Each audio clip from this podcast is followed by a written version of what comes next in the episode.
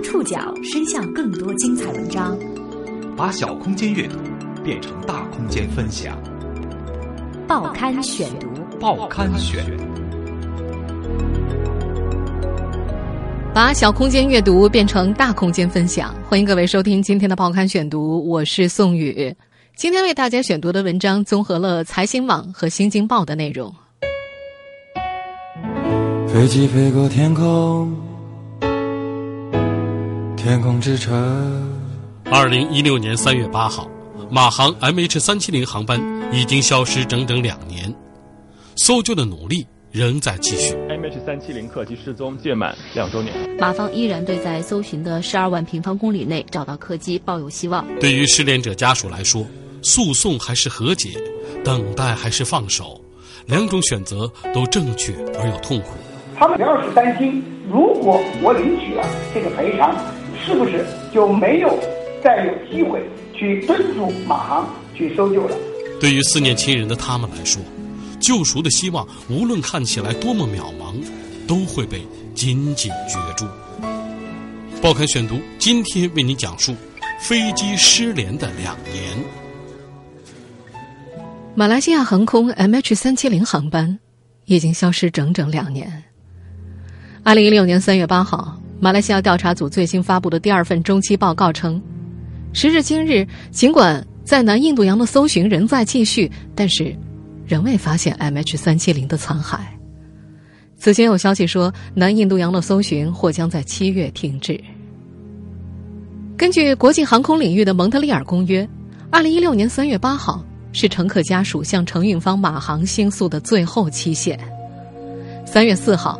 十五名失联乘客家属向北京铁路运输法院递交了诉状和相关材料，将 MH 三七零当年的承运人马来西亚航空系统有限公司（俗称老马航）以及去年重组后的马来西亚航空有限公司（俗称新马航）和马航的保险公司告上中国法庭。他们不是第一批做出这个选择的家属，另一名中国乘客家属的起诉已经在二月二十六号立案。三月七号上午，又有十二名 MH 三七零失联乘客的家属在北京集体递交诉状。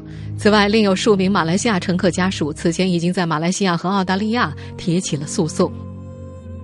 当年的马航已经在二零一五年九月被马来西亚政府重组为新马航。这家遭遇 MH 三七零失联和 MH 幺七被击落两起诡异事件的航空公司，想努力从打击中恢复元气。但是，也让乘客家属的诉讼和赔偿变得更加复杂。这些家庭现在心中所念的并非赔偿，诉请金额的九成，他们都准备放进对 MH 三七零的搜索和救援基金。他们想要的是接着搜寻，不计成本的找到家人的下落。恍惚间，两年就过去了。时间对我们来说过得太快，而对他们。则太慢了。马航 MH 三七零空难不是航空史上伤亡最多的空难，却是迄今为止关注度最高的空难。为了寻找一架飞机的去向，三十多个国家动用了无数人类科技史上最先进的高科技装备。可是两年过去了，这架飞机依然杳无踪迹。这在互联网技术如此普及的当下，几乎是无法想象的。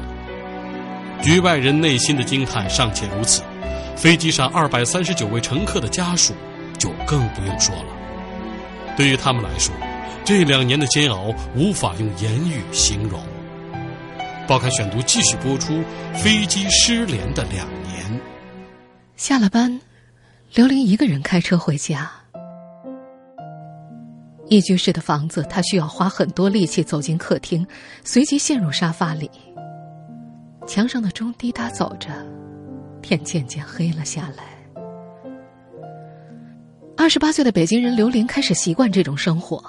四个月前，她刚刚尝试回到原来的轨迹。在那之前，只要坐到沙发上，眼泪就止不住。现在不会了。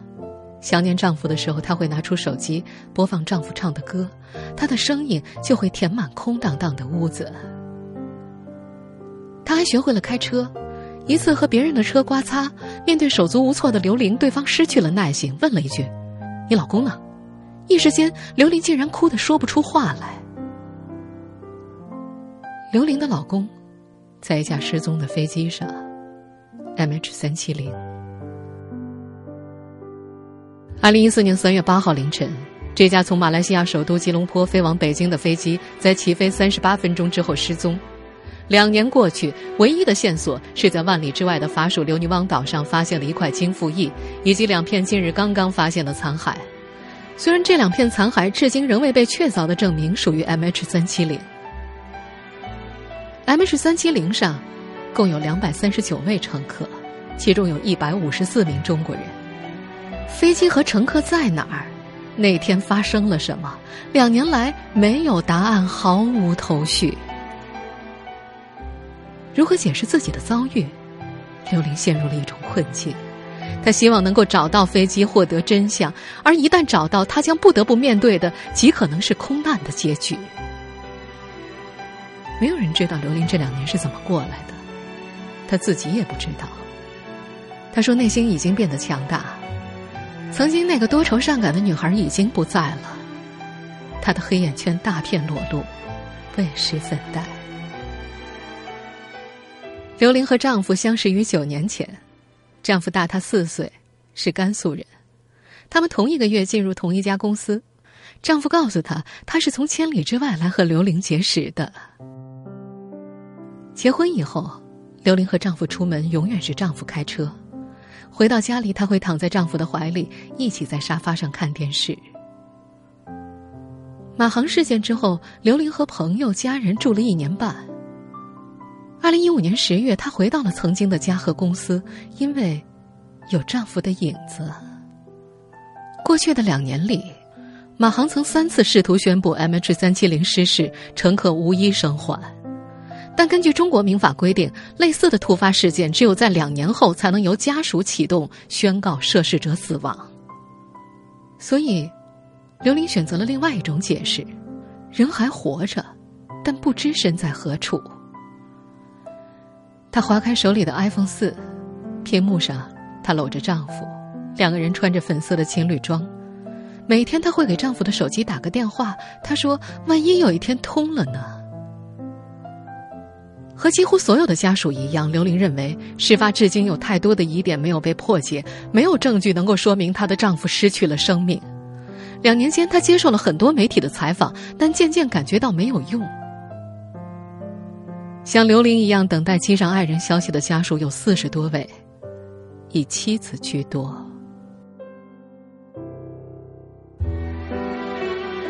MH 三七零失联两周年，最危险的搜寻一直没有停止。虽然人类的搜索技术已经专业和先进到了前所未有的地步，但迄今为止依然未能解开 MH 三七零留下的诸多谜团。报刊选读继续播出：飞机失联的两年。坐在记者的面前，澳大利亚联合机构协调中心首席协调员朱迪斯·齐尔克轻叹了一口气：“唉，一直没能给亲属们答案，我们的心一直揪着。”这里是澳大利亚堪培拉市中心一栋不太起眼的建筑。如果不是外墙上贴着“铁路、海事、地区发展”英文字样的海报，你很难想到这里是澳大利亚基建和地区发展部。MH 三七零失踪三个多星期之后，澳大利亚政府于当年的三月三十一号成立联合机构协调中心，隶属于基建和地区发展部的这个机构，并不实际执行搜索任务，而是负责协调各国和其他参与机构的行动。搜索进行了两年，他出现在全球媒体视野中的频次已经不算太多了。但齐尔克没有丝毫放松的感觉。他说：“他们的工作非常努力，他们对飞机在那个海域抱有很大希望。如果他在那儿，就能找到。”正在对 MH 三七零进行海底搜索的，包括荷兰灰谷公司旗下的灰谷发现号、灰谷赤道号和哈维拉和谐号。中国最先进的救助船“东海救幺零幺”也在二零一六年二月底抵达搜索区域，加入搜寻队伍。搜索的特殊性和艰难程度是空前的。吉尔克介绍说，每班搜索人员需要在区域内连续搜索三十天，用最尖端的深海无人搜索器扫描最深达六千米的海底，把扫描获得的数据带回大船上进行分析，再传回澳大利亚做进一步的分析。搜寻工作者们在澳大利亚和搜索区域之间往返一次，大概需要十三天。这样漫长的寻找并非没有先例。二零零九年六月一号，法航四四七航班从巴西里约热内卢起飞之后，在大西洋失事，经历了搜索终止和重启的波折，机身主体最终于二零一一年四月被发现。黑匣子数据打捞出水之后，四四七航班失事的原因终于大白于天下。MH 三七零的情况则要困难得多。法航四四七航班的大量碎片在失事后一周之内已经陆续被发现，这给搜索留下了清晰的指引。四四七航班机身沉入海底的位置，距离飞机失联位置只有十二公里。而 MH 三七零留下的只是许多人们都已经耳熟能详的一连串的谜团。根据现有的证据和推演，MH 三七零从吉隆坡起飞之后就偏离了原有航路，向西转向，穿过马来半岛和马六甲海峡上空，随后开始一路向南，飞向广袤而人迹全无的南印度洋。马来西亚军方雷达在马来西亚西海岸最后捕捉到它的踪迹。三七零接下来的踪迹全部都基于国际海事卫星组织对这架飞机一个握手信号的数据分析和推演，在这一推演的基础上，由马来西亚、澳大利亚、中国等国家参与的国际搜索队伍把焦点集中在了一段圆弧——印度洋中南部深处，澳大利亚以西大约两千六百公里处，共计十二万平方公里的搜索面积。截止二零一六年三月二号，八点五万平方公里的搜索已经完成。他们找到了两艘沉船，但是还没有 MH 三七零的踪迹。二零一五年夏天出现的线索，曾经让不少人认为 MH 三七零的下落终于出现曙光。那是当年的七月二十九号，法属留尼汪岛发现了疑似机翼碎片。马来西亚总理纳吉布在一周之后宣布，他被国际专家组认定为 MH 三七零一段经复翼。在去年八月六号的报刊选读当中，我们曾经和大家分享了这个消息。在留尼汪岛发现的飞机残骸，的确来自 MH 三七零航班。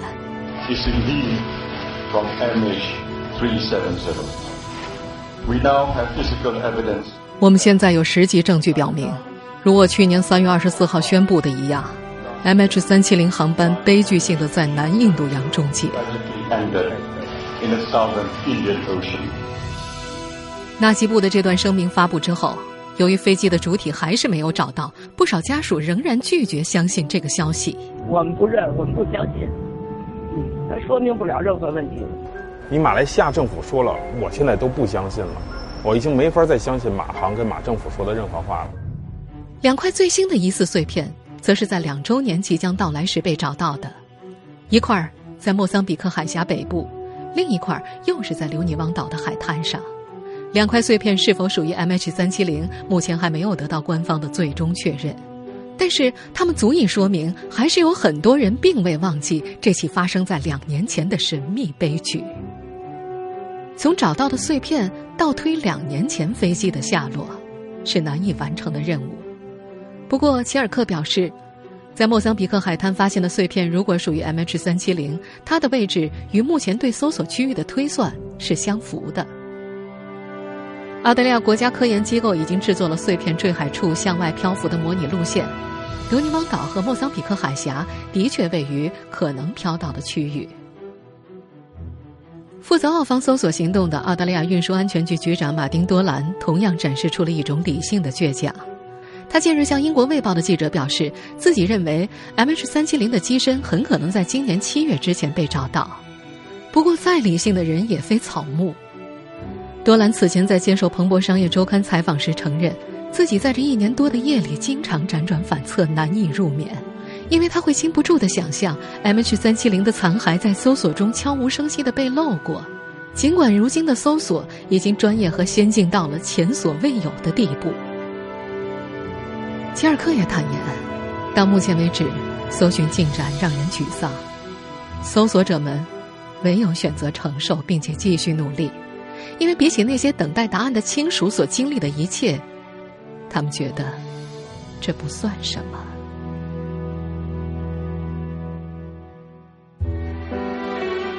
是的，对于失联者的家属们来说，他们宁愿相信阴谋论，也拒绝接受失事的说法。救赎的希望，无论看起来多么渺茫，都会被他们紧紧攫住。报刊选读继续播出：飞机失联的两年。在二零一六年二月二十六号的一次家属见面会上，一个瘦长的中年女人突然冲到台前嚎哭起来。她举着一沓 A 四纸大小的照片：“你们还我女儿！你们看看我女儿，我女儿多好啊！”照片上，一个长发及肩的年轻女孩端坐在水边笑着，哭声减弱之后，他突然跪倒在马航的工作人员面前，求着他们。他说：“没了女儿，自己没法活。”事发两年，这样的家属见面会也持续了近两年。飞机消失之后的最初两个月，来自全国的乘客家属都汇集在北京丽都饭店，马航、马来西亚政府。中国政府等各方齐聚，集中安抚家属，通报搜寻进展。此后，随着搜救常态化，家属们撤离了丽都饭店。二零一四年五月七号，在北京顺义区空港物流开发区物流园的一间会议室，设立了家属支持中心。之后的一年里，马航、马政府、马民航局等方面代表驻扎在此，每日办公会见家属。每周一、三、五。会有较为集中的家属见面会。到了二零一五年六月底，马政府、马民航局撤离，仅剩下马航和家属召开一月两次的见面会，通常会安排在周五。六十岁的厉二友从来没有错过一场见面会。他的家在河北邯郸农村，为了参会，他通常提前一天坐公交车到邯郸火车站。再搭上最便宜的夜车，熬上一宿到北京，再坐三个小时的公交车，还要走一个小时才能够来到家属支持中心。丽儿有说这一切都是为了儿子，他的儿子在深圳中兴通讯上班，是家里的顶梁柱，因公出差，搭上了 MH 三七零。两年里，丽儿又和妻子来回奔波，吃尽了苦头，为此他甚至还写了一本打油诗集。参加家属会的大多是丧子的中老年父母，而且大多是独子。六十三岁的山东人文万成唯一的儿子文永胜，随着飞机一起消失了，留下了六岁的孙女儿和一岁的孙子。三十六岁的儿子就职于山东高速集团，为全家带来了富裕的生活和希望。在失联者家属们的眼里，文万成是出了名的强硬派。从事发起，文万成就开始秘密拍摄，在丽都饭店，在空港中心，在马来西亚，在济南，马航发言人的表态，政府官员的表态，他全部都录了下来。整整两年，一天不少。装资料的硬盘有五个，每个都有一个 T 的容量，用绒布包好，背在背包的夹层里。这些视频是他的宝贝，他说这些是上法庭的证据，走到哪儿都随身带着。定期的家属见面会，文万成已经不去了。在他看来，开会是徒劳，每次去都毫无进展，却还要把心情弄糟。他认为，对于家属提出的一系列疑点，马方一直没有给出确凿的消息。在家属们看来，马方一直在采取回避、隐瞒、掩盖的方式面对外界的质疑，对于调查一直遮遮掩掩。这种不公开、不透明的姿态让家属生疑。你这人真马来西亚。成了家属圈里的一句骂人话。在绝望的另一端，家属们的心中一直燃着绝对的希望。他们相信自己的亲人还活着，他们相信阴谋论。其中较为流行的版本是六个箱子。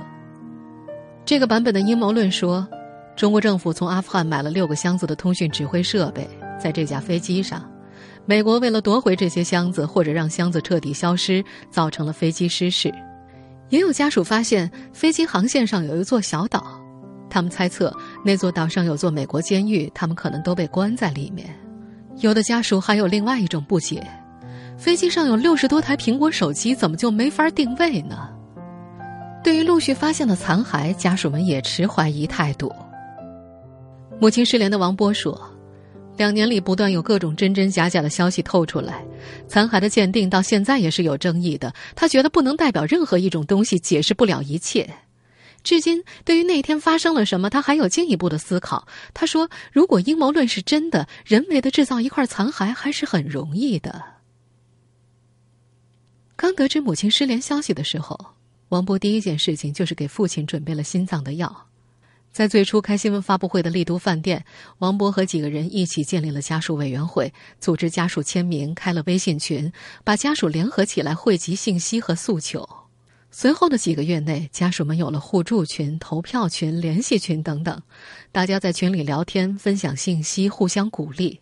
但是，从二零一五年后半年开始，由于进展太少，这些群更多的陷入了沉默。六十七岁的张美玲还坚持每天给女儿女婿发微信：“你们到底在哪儿啊？什么时候才能够回家？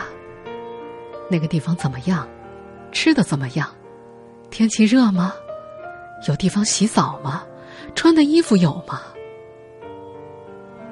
我们是你们的至亲至爱，你是我们的唯一呀！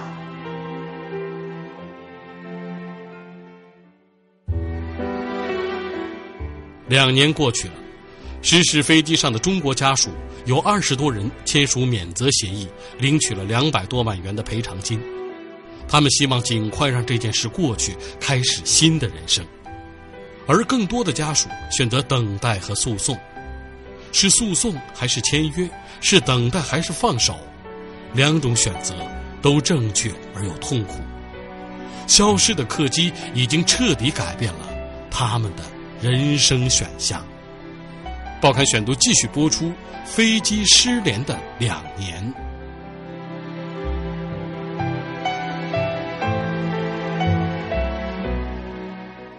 根据蒙特利尔公约，MH 三七零失事两周年的日子。二零一六年三月八号是乘客家属向马航倾诉的最后期限。江辉的母亲也在 MH 三七零上，在家属圈中，他更多扮演着发言人的角色。根据他的介绍，除了接受和解的家属，大多数人都会选择起诉。有人聘请中国律师在国内起诉。还有人选择美国律所，这样可以同时起诉波音公司，要求波音公司在法庭上交出证据。无论是在美国起诉还是在中国起诉，法院都会要求开具乘客的死亡证明。因此，大多数的家属都选择等到最后的时刻。MH 三七零失联家属代理律师张启怀，到目前为止，我们中国的乘客是一百五十四名，有三十九名已经与马航达成了和解协议。当然，它的前提是放弃对于任何人的追究和责任的追责。那么，另外呢，还有三十多名在中国的北京铁路运输法院提起了诉讼，还有呢十几名在马来西亚进行了诉讼。当然，还有几名在美国提起诉讼，暂时没有立案。剩下的呢，就是一些在和解和诉讼之间徘徊的人，他们的顾虑主要是担心，如果我领取了。和解金两百五十二万的人民币这个赔偿，那么最终是不是就没有再有机会去敦促马航去搜救了？因此呢，仍然在摇摆之中。这就是目前中国家属的情况。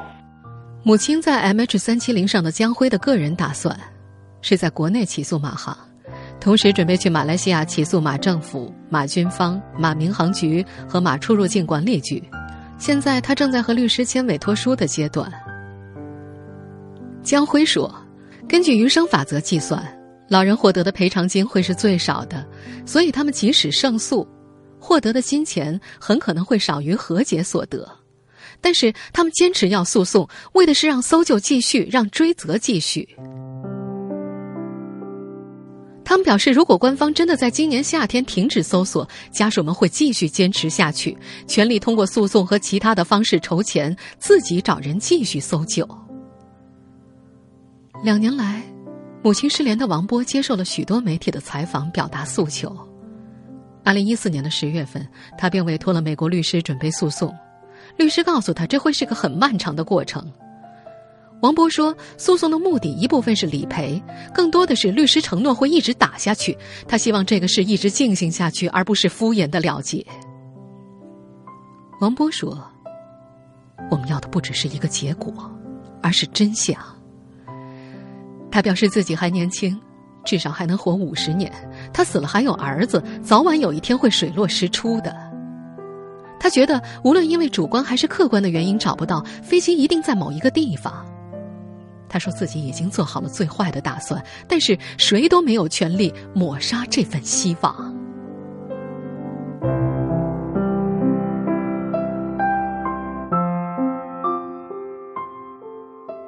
听众朋友，以上您收听的是《报刊选读》，飞机失联的两年，我是宋宇，感谢各位的收听。今天节目内容综合了财新网和新京报的内容。收听前复播，您可以关注《报刊选读》的公众微信号，我们的微信号码是“报刊选读”拼音全拼，或者登录在南京 APP 和喜马拉雅 FM。